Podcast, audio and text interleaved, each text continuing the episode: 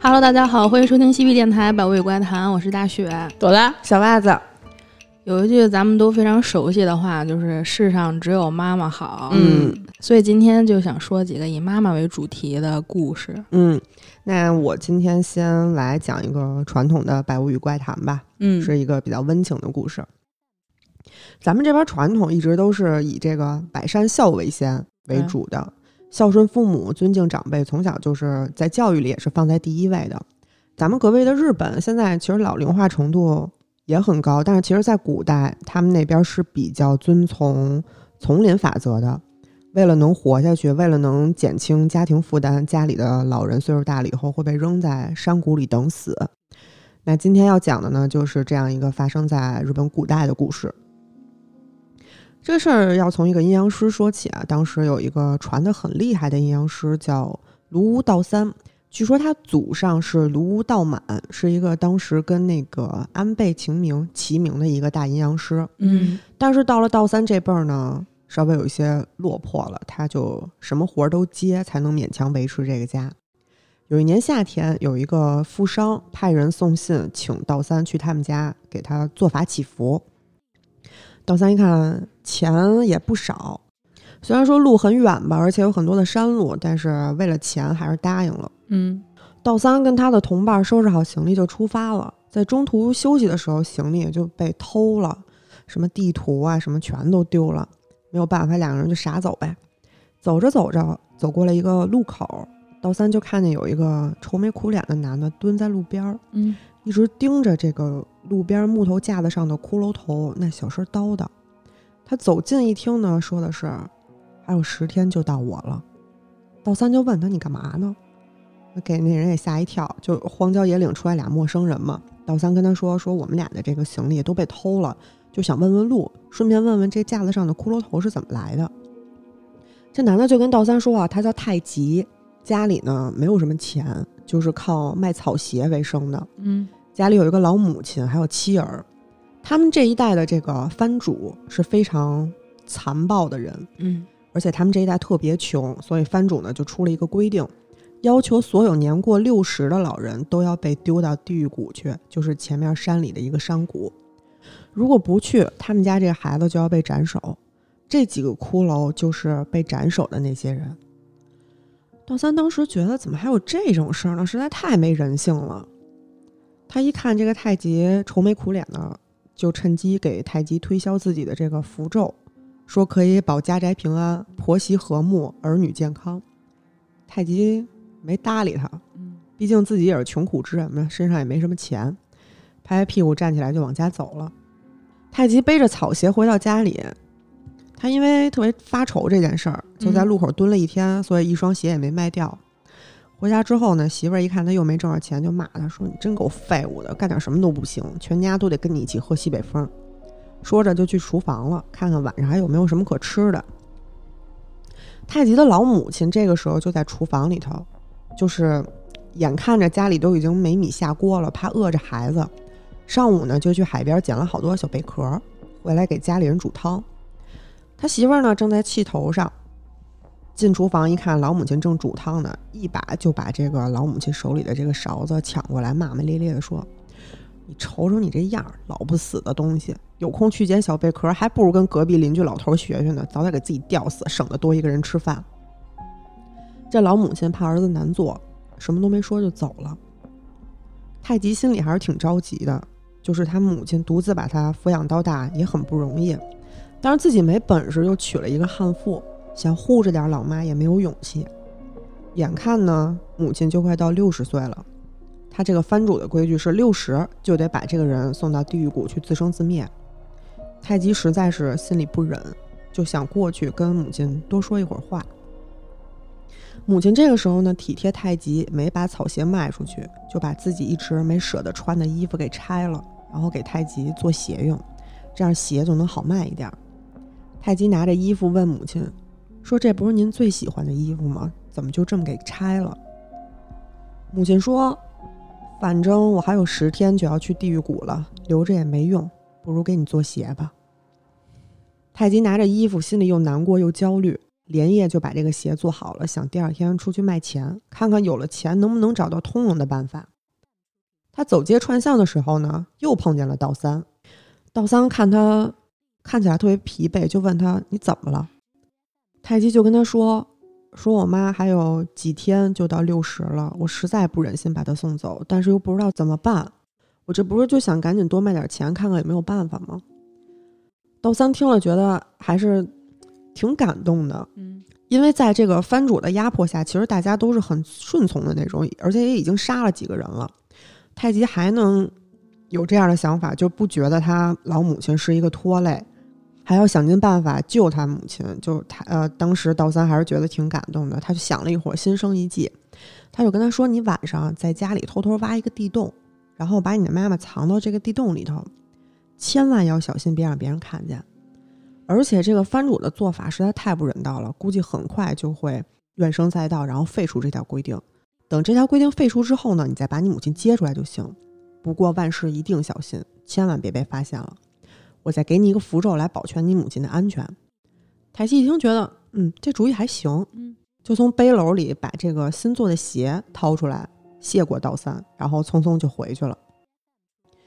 回家之后，那今天又没卖出去鞋，回家就肯定劈头盖脸一顿骂呗。但是太极心里挺高兴的，因为他觉得终于有办法能救自己的妈妈这个命了。晚上趁没人，他就开始连夜挖洞，一连挖了好几个晚上，终于把这个洞给挖通了。一晃几天就过去了，到了母亲这个六十大寿，同时呢，也是把他母亲送到地狱谷的日子。这个天刚蒙蒙亮，太极的妻子就把太极推醒了，递了一包老鼠药给他，就假惺惺的说。要不你给你妈把这老鼠药吃了吧，早点死了也免得在地狱谷里受苦。他这老婆那么狠啊？太极其实心里知道啊，就是他老婆其实是怕他后悔，不想送了。这样呢，又违反了藩主的命令，又要多一个人吃一口饭，所以就想赶紧让他母亲死了。所以太极也很生气，毕竟是生养了自己这么多年亲妈，但是他又。感觉没有什么理由可以反驳他，所以一巴掌就把这个老鼠药打在地上，倒头接着睡了。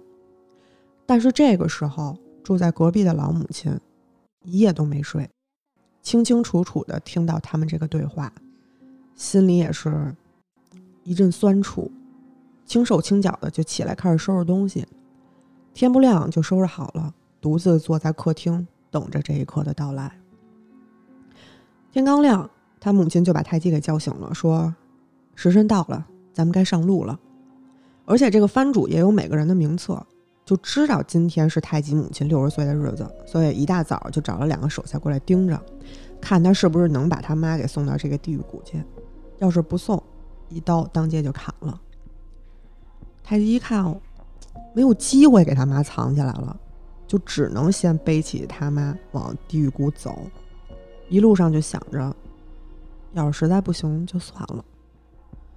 走着走着呢，路过一处到处都是佛像的地方，太极当时就觉得这些佛像好像都在盯着他，就痛斥自己的不孝。结果一愣神儿，一害怕，就让一个石头给绊倒了，两个人都摔在地上。因为当时是太极背着母亲的，所以其实他妈妈没有什么事儿，只是太极自己把脚给崴了，怎么也站不起来。他妈一看就心疼儿子了。就把太极给背起来，接着往地狱谷走过去，背着儿子自己去送死。对，去地谷的路很长，走了大概一个小时，突然开始打雷下雨，太极吓得紧紧就抱住他妈。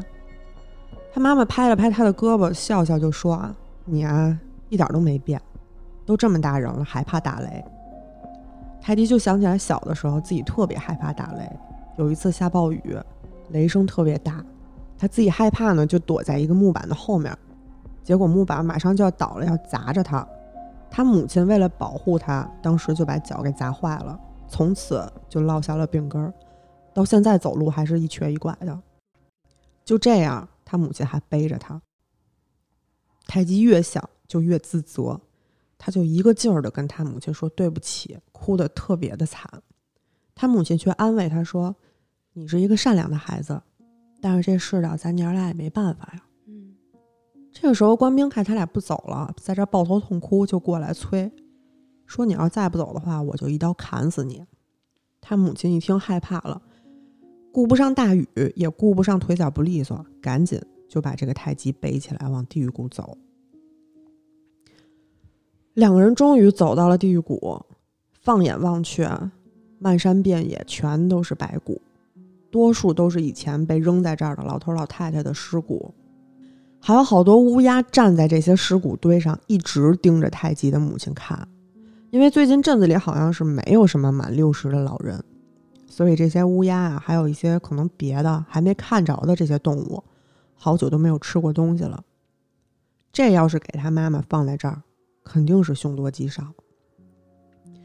太极又后悔了，耗了半天也不走，官兵就过来赶他。他母亲呢，也拿着拐棍赶他，就喊。说人都来了，要是再因为不走死了，也太亏了。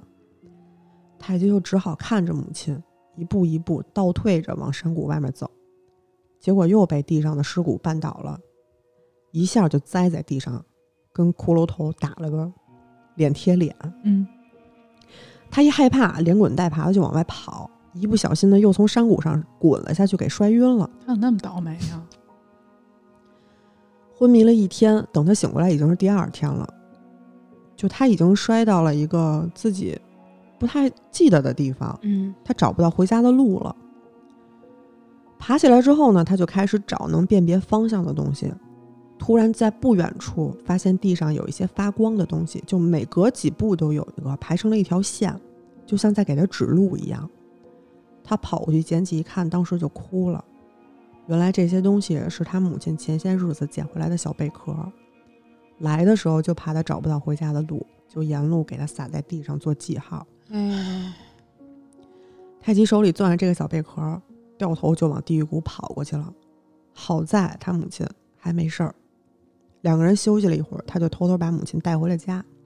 趁他妻子不在的时候呢，就把母亲藏在了之前挖好的洞里，终于算是松了一口气。太极和他母亲这个事儿呢，就暂时先告一段落。咱们再来看看之前给太极出主意的那个阴阳师的事儿。嗯，这个道三呢是受了一个富商的委托来祈福的。这个富商有一个好朋友是这里的官儿，也就是说是给这个藩主办事儿的，可以说是藩主的管家吧。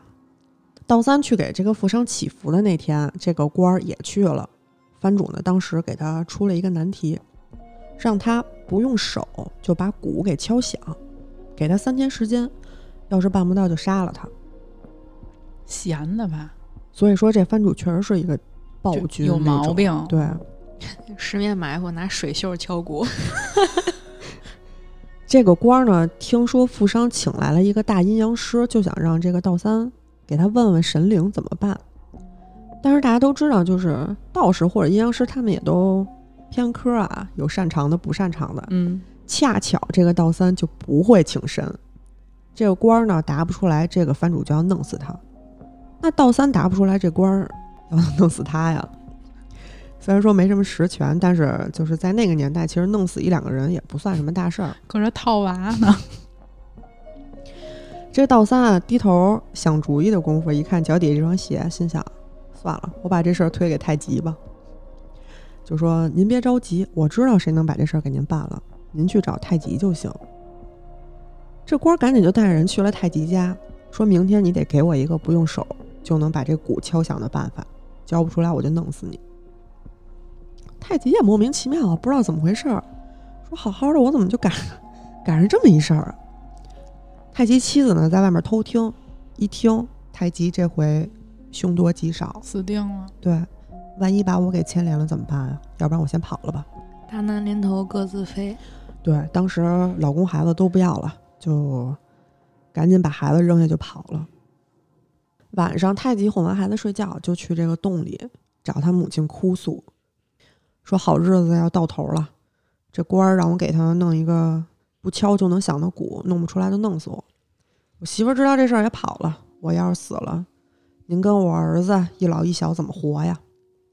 他母亲就说：“别着急，我有办法。”他跟太极说：“啊，你抓几只虎头蜂装在鼓里，然后再拿纸糊上，这样的话，把这个鼓举起来放在耳朵边，就能听见敲鼓的声儿。太极连夜就去把这个小鼓做了出来，第二天准时交到这个官手里。不久之后呢，这个藩主就叫人来召见太极，去了一看，这个之前那个官变成了藩主，因为这个藩主在听这个鼓的时候，虎头蜂把这个鼓给撞破了，全都跑了出来，直接就给这藩主蛰死了。所以就这个代官儿就成了一个新的藩主。嗯那这官儿当上藩主，太极肯定是一头功啊，所以呢，他这次召见太极来就是要赏赐他。给他妈求个情儿。哎，对，太极说：“我什么都不要，我实话跟您说吧，其实我母亲没有死，这个小鼓的这个主意也是我母亲出的。您要是想赏赐什么的话，就赦免他吧，只要他留在家里，我就没有别的心愿了。”领了赏，太极高高兴兴就回家了。街里街坊其实肯定一传十，十传百嘛，都知道这件事了，都知道太极去见藩主了。那回来一看这么高兴，肯定领赏了呀。嗯，这话呢就传到了太极的妻子那儿。他又想回来。对他一想，太极傻了吧唧，脑子又笨，这主意肯定不是他想的，多半儿就是他妈还没死，偷偷给他出主意。那这次立了大功，给的赏赐肯定也不少，他就想悄悄跑回家，然后把这个赏赐偷走。回到家一顿翻，怎么也找不到，正好撞见他母亲回来，这妻子就逼着母亲说出赏赐在哪儿，要是不告诉他，就把孩子带走。母亲一听也急了，说：“你走就走吧，还要把孩子带走，这哪行啊？”就告诉他，赏赐啊都给藏在佛像下面了，就在通往地狱谷的路上。结果他妻子确实在佛像下面找到了一个包裹，里边装着好多金币。背着往回走的路上呢，因为包裹太沉，结果他这个妻子一下就失足摔到水里，给淹死了。晚上的时候，道三来到太极家，也想给太极道个喜，顺便再给他写几个新的符咒。一推门就看见太极坐在屋里自言自语，有说有笑的。他身为一个阴阳师，主修的就是驱鬼，他一看就知道，太极其实是在跟他母亲说话。其实意思是，他妈已经对，其实太极的母亲在地狱谷里就把那包老鼠药给吃了，自杀了。哎呦，就是为了儿子魂魄一直留在人世，甚至他自己都没发现自己已经死了。他媳妇儿背的那个包里也不是金子就是石块。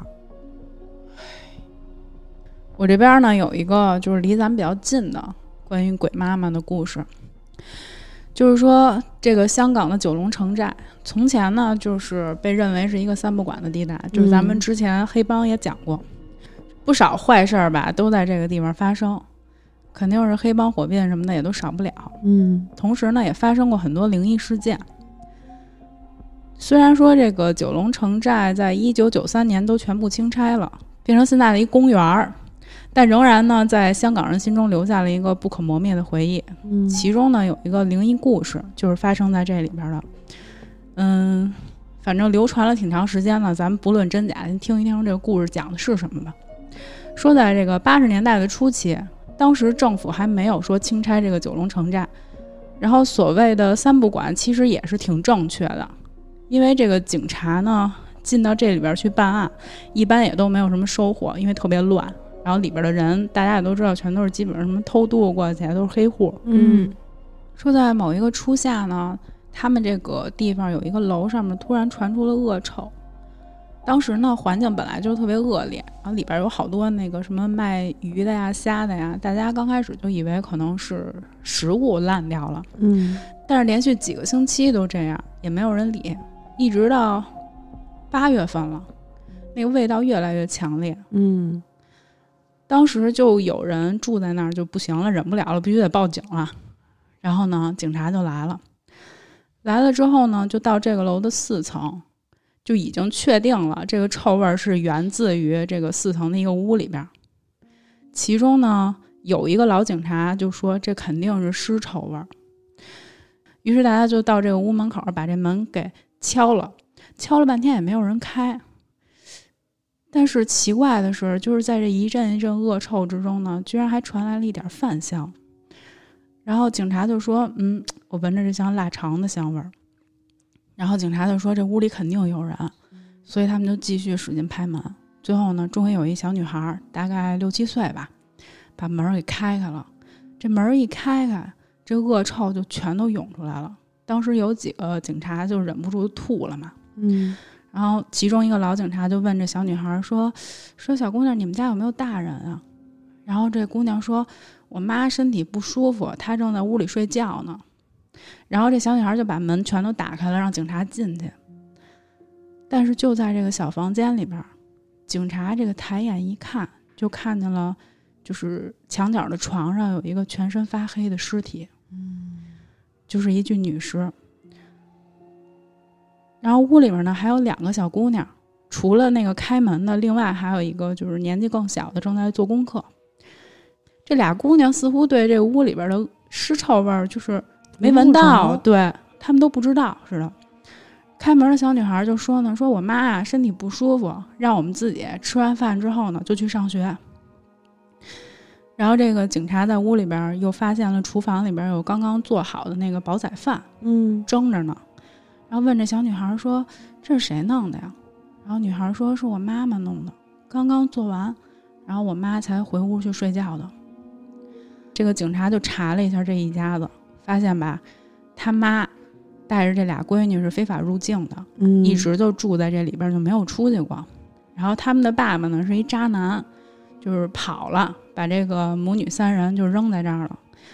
街坊呢也从来没见过说这家有什么其他的访客，所以肯定就不会有那些其他的亲戚啊什么来照顾这俩姑娘。嗯所以从头到尾，这女孩呢又都说是妈妈给做的饭，可是这恶臭又已经传出了好几个月了。那你们说这个饭是谁做的？不会是这妈妈的魂儿做的吧？传言都是这样的，因为这个小女孩不是说了吗？说我妈做完饭就去休息了，嗯但是警察来了之后，发现床上的尸体都已经腐烂黑了。哎呀那他俩是真的闻不见味儿吗？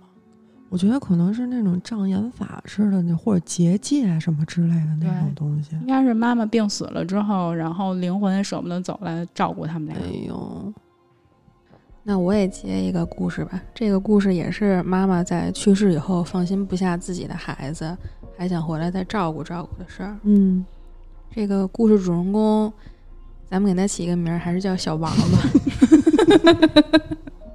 反正小王也害怕，也不敢听，咱们就使劲儿糟践他。小王自幼父母就离婚了，嗯到了十一岁的时候，他一直跟着妈妈生活，但是家里也是突然出了变故，母亲就是车祸去世了。结果小王就被他的这个小舅给收养了。嗯小舅家呢有两个孩子，算上他就是第三个孩子。一开始到这个小舅家其实还挺好的，就挺快的融入到这个新家庭，因为也不是陌生人嘛，都是自己的亲戚。嗯但是可惜就是好日子没过多久，他小舅也得了癌症就去世了。这下就只剩下他舅妈一个人带着三个孩子，就孤儿寡母的，就是特别辛苦。嗯小王呢，毕竟不是舅妈自己亲生的，就是面对就是三个孩子上学呀、生活这么大的压力，就舅妈逐渐这个态度就变了。嗯一开始可能对他还挺好的，慢慢的就开始每天打他，还骂他野种，就是反正说一些特别难听的话。后来演变成开始不让他上学，逼着他跟着自己一起出去打工，就为了可能供自己的弟弟妹妹。小王他也知道自己这是寄人篱下，没什么别的办法，每天也就只能委屈的躲在屋里哭。但是该是跟着舅妈一起去打工，其实还是去了。嗯后来有一天呢，他舅妈下班回家，突然在家里就晕倒了，发着高烧，昏迷了好几天。等他舅妈醒了以后，突然就跟变了一个人一样，再也没有打骂小王，而且还让他回去好好读书，每天还给他买零食，定期还要给他买新衣服，还带着他一块儿出去旅游。一百八十度。对，然后小王就懵了，就说这这什么情况突然这样了？而且小王他是成长环境属于那种比较苦的孩子，嗯，一般这种单亲家庭的孩子其实特别会看人脸色嘛，对，就是比较敏感对人的情绪。他就觉得他舅妈这种转变不像是良心发现，是那种特别刻意的，就像在讨好他一样。嗯有一次，他在学校跟同学打架了，其实是小王不对，但是在舅妈知道了以后，直接就冲到学校来了，就是跟老师啊、跟对方家长就打架，就是帮着帮着他。就是刻意维护他对似的。小王就觉得这件事儿就是特别奇怪，因为他态度真的变得太多了，而且更奇怪的就是过了几天，他这个舅妈突然又变脸了。嗯，之前对他特好，结果这回又开始重新打他、骂他。人格分裂，对，就是因为这舅妈这态度反复横跳，他就觉得舅妈是不是精神有问题？是应该这么想。除了舅妈对他这个时好时坏，其实他身边也发生了挺多奇怪的事儿的。小王在十五岁生日的时候，那天是下大雨，他放学以后骑车回家，身上就是淋湿了，湿透了。回到家里以后，就开始就是换衣服啊，洗个澡，收拾收拾。他就感觉这个屋里有人在走，然后他就给他舅妈打了一个电话。他舅妈说自己去接弟弟妹妹了，因为下雨了，说一会儿给这个小王带蛋糕回来，让他在家里别乱跑，别出去。刚挂了电话，这个屋里就断电了。紧接着，小王就听到厨房里边有动静。他就悄悄地走到了厨房的门口，看见厨房里这个椅子自己在动，嗯，就好像有人在码这个椅子一样。就还不是普通的动。对，正好这个时候，窗外一道闪电劈下来，把这个客厅一下就给照亮了。他一回头，就看见客厅的这个沙发上坐着一个女的，嗯，模模糊糊的看不清楚，就只是能看见是一个长头发的女人。小王这一下就吓坏了，就是也不管外边下不下着雨，就疯一样的就赶紧从家里跑出来了。后来他舅妈回家以后又出来找了他半天，再给他找回去。嗯他就找了一个地方赶紧躲起来。他跟他舅妈就说：“咱这家里有鬼。”然后他舅妈就也没在意，就说：“你就是看错了。”嗯别自己吓唬自己，这事儿就没有什么结果，就不了之之了。了对，但是当天晚上小王就发高烧了，家里人都觉得可能他是因为淋雨了。嗯第二天呢，他就自己跟家休息。中午的时候，迷迷糊糊醒过来的时候，他就听见他舅妈在那儿哭。当时他舅妈正在厨房里边剁肉，一边剁就一边嘟囔。小王走进来一听，就说：“说他舅妈在那儿说，你到底要我怎么样？什么时候才能放过我？”而且表情特别的凶狠，剁肉的那个力气也越来越大，就特别使劲那儿剁。小王这时候有点害怕了，就特别小声的叫了一句：“说舅妈你怎么了？”然后他舅妈回头一看是小王，立刻就擦干眼泪说：“说没事儿，是单位的事儿，你别管了，就嗯，你就好好读书吧，只要你好了，我们全家都好。这话说的就奇怪，嗯然后你不好，我们全家都不好。”啊，然后小王就觉得这莫名其妙啊，就是是跟我有什么关系啊？然后自己还分析说，是不是因为我是最大的，是哥哥，说鼓励我上进？安慰自己。对。但是到了晚上，他又觉得特别难受，就怎么也睡不着觉。舅妈看见他睡不着觉了以后，还过来哄他睡觉，给他唱歌，特别的温柔。挺吓人的，说实话。又变脸了，啊，结果第二天一起来，舅妈又变脸了。这回就是倒是没打他，也没骂他，就是开始不搭理他了，嗯，躲着他，就看着，嗯，看见他就跟看见瘟神一样。就这样，没过几天，他舅妈就带了一个道士打扮的人回家来了。嗯道士到了家里，就是左转转右转转，鼓捣了一会儿，给了家里四个人一人一个护身符，就嘱咐说好好带着。连续大概来了一礼拜吧，突然有一天，这道士来家里的时候，就跟舅妈说：“说您另请高明吧，我家也出事儿了，我管不了了。”然后就嗯再也没来过。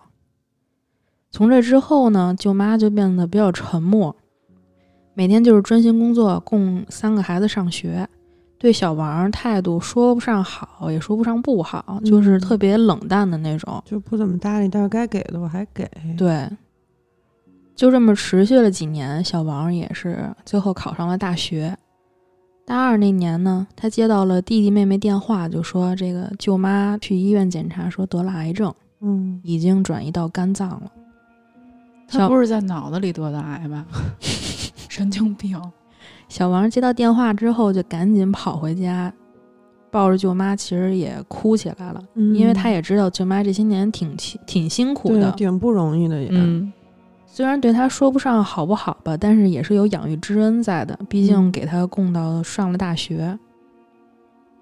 但是他抱着舅妈哭的时候，他舅妈对他的态度还是特别的冷淡，嗯，就说：“你别哭了，以后我走了，你就照顾好弟弟妹妹就行了。”没过了几天，这个舅妈就去世了。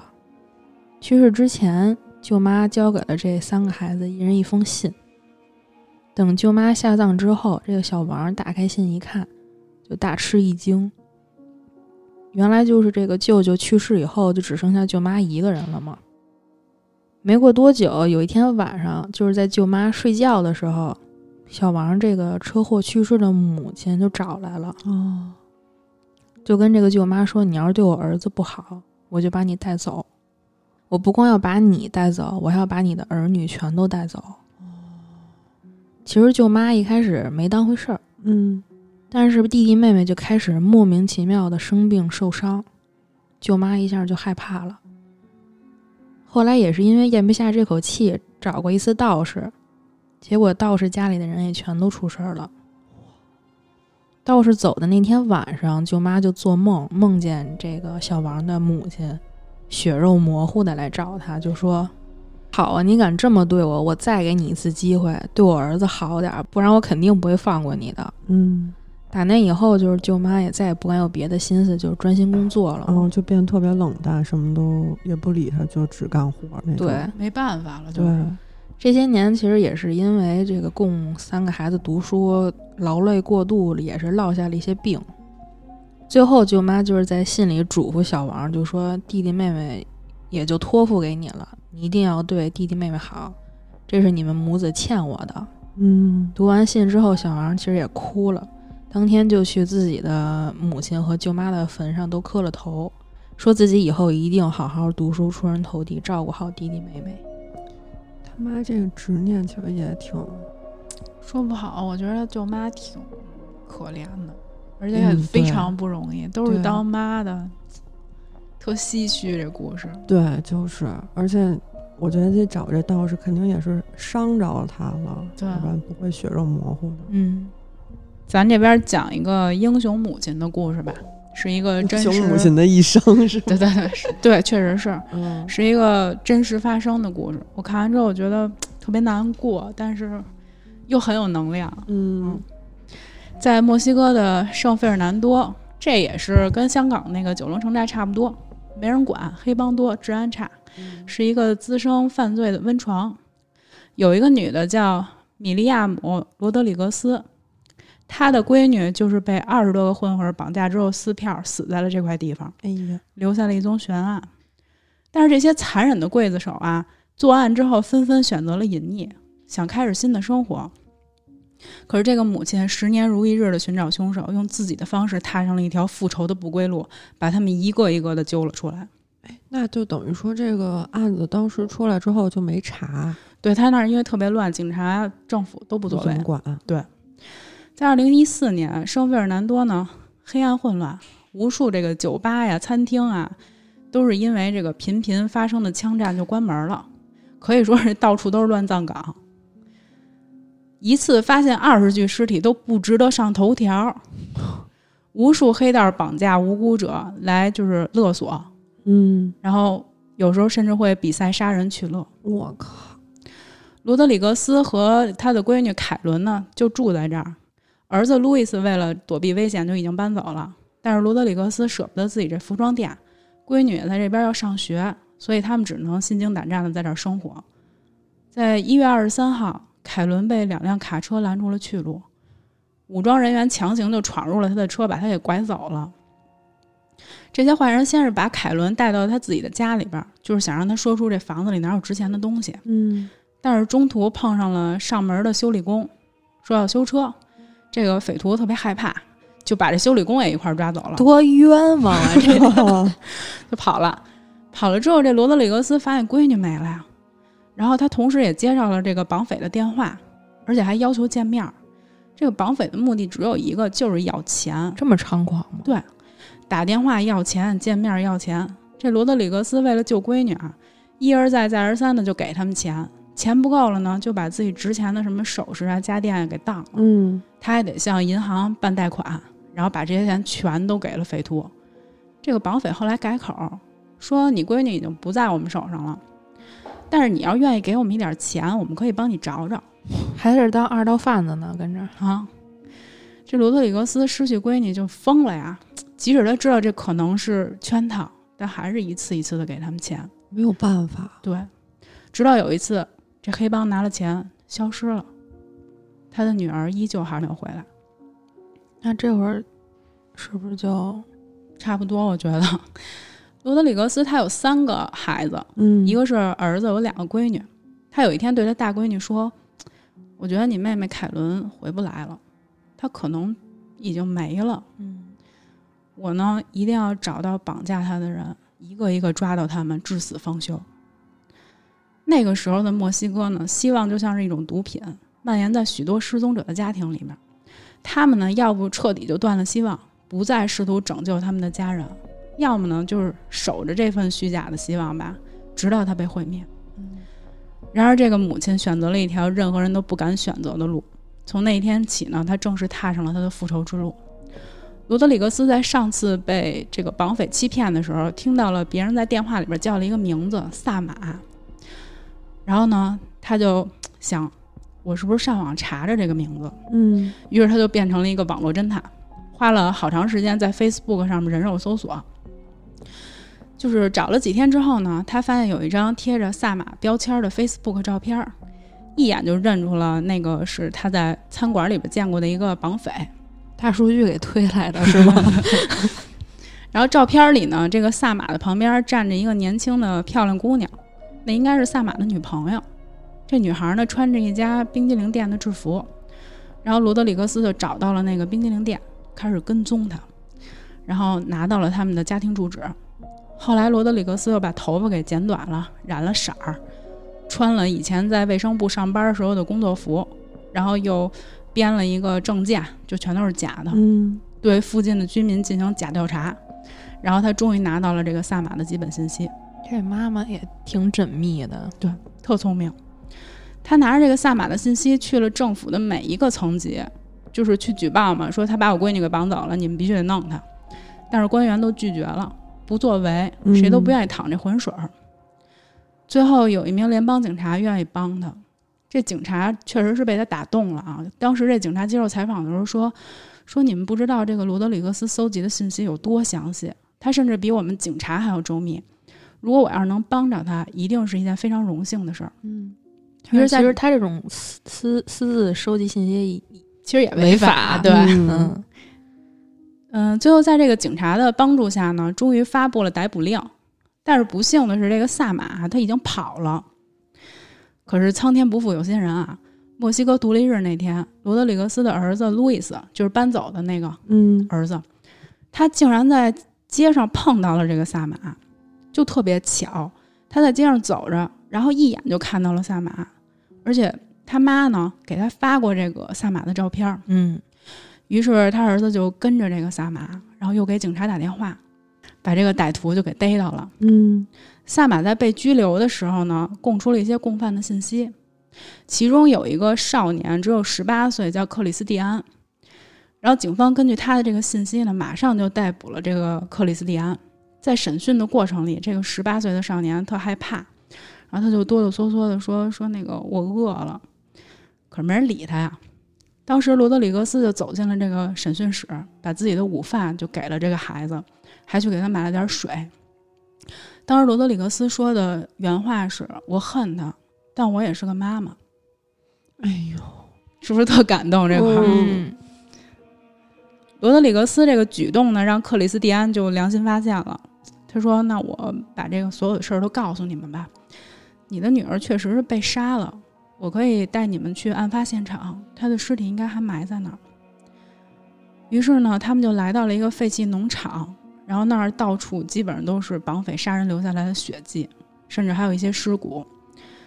他们就找啊找啊找，然后罗德里格斯在角落里看到了女儿凯伦的围巾，知道女儿是真的死在这儿了。嗯，当时这个妈妈就蹲蹲在那个废墟那块儿大哭，她发誓要让残害自己女儿这些人付出代价。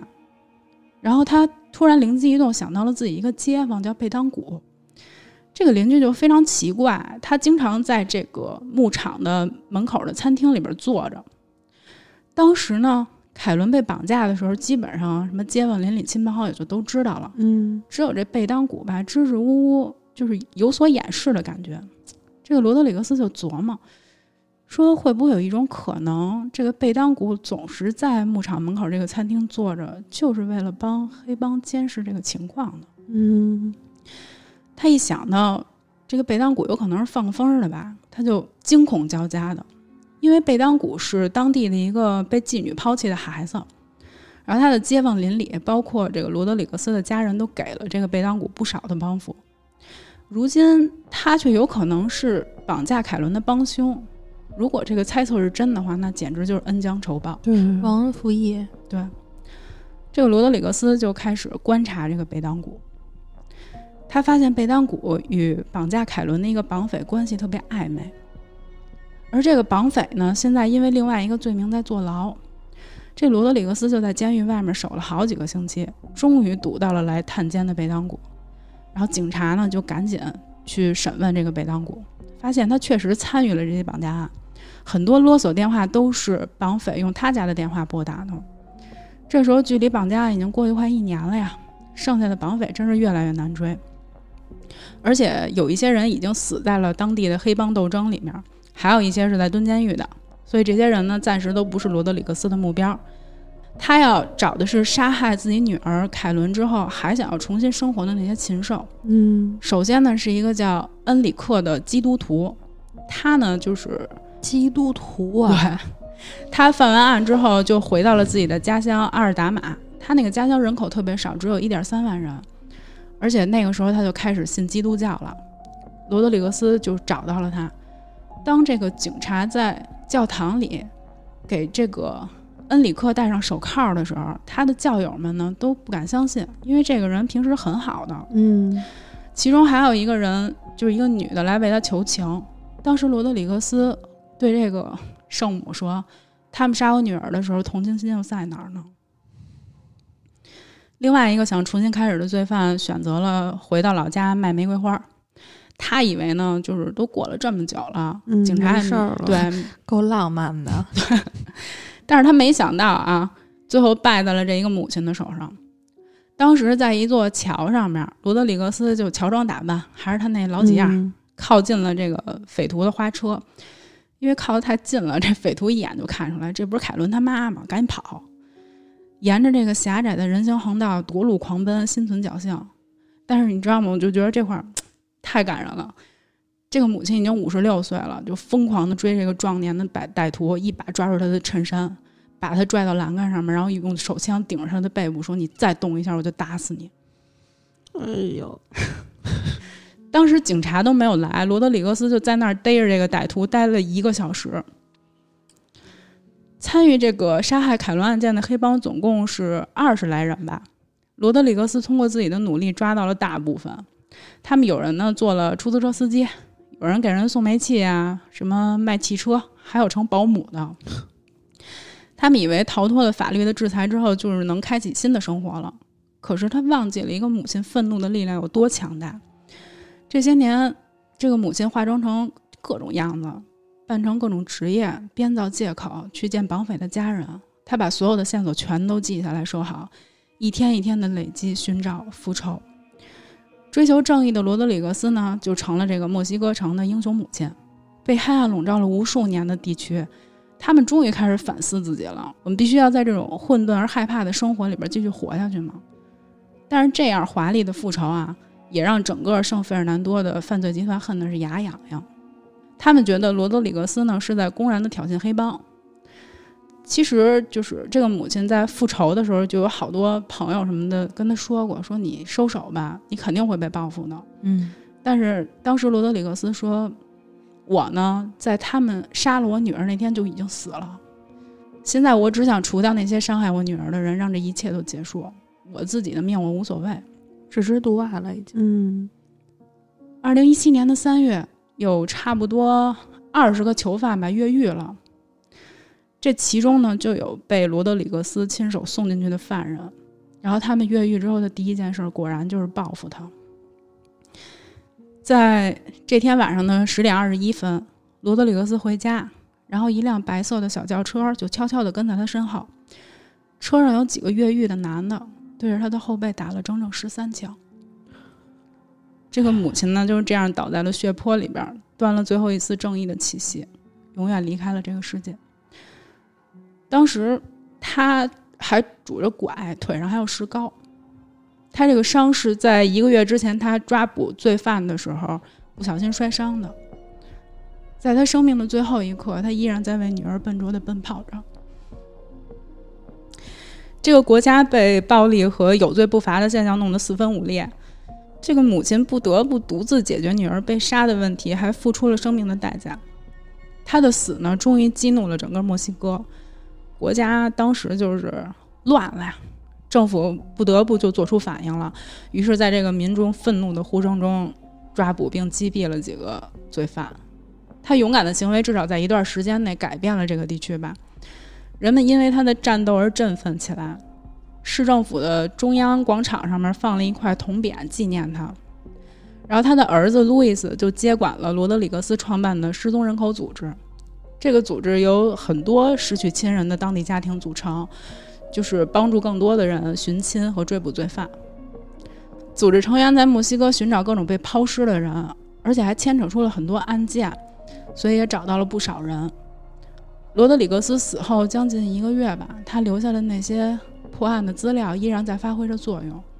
警方根据他的资料抓捕到了一名新的罪犯，这个罪犯在警察局里边承认了自己也参与了凯伦的绑架案。还殴打和折磨过凯伦，把凯伦像沙袋一样吊起来，拳打脚踢，残忍至极。后来，这个罪犯逃到了维拉克鲁斯，还在那儿开起出租车，想要抚养自己年幼的儿子，但是还是被罗德里格斯的灵魂给抓到了。整整四年啊，这是一个母亲的复仇故事，它充满着压抑、悲愤、激烈的情绪。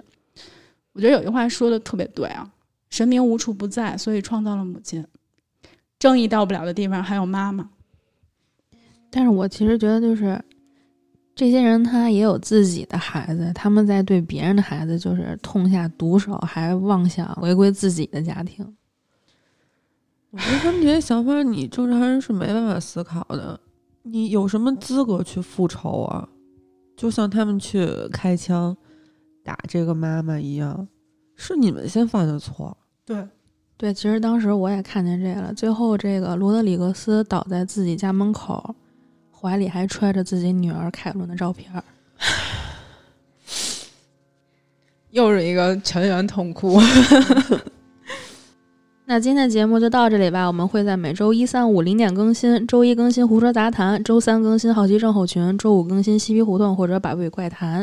私信主播可以加入粉丝群，我们会把每期预告和花絮发到群里。如果有什么有趣的事情，希望和我们聊聊，也可以给我们留言。我们下期节目再见，拜拜拜。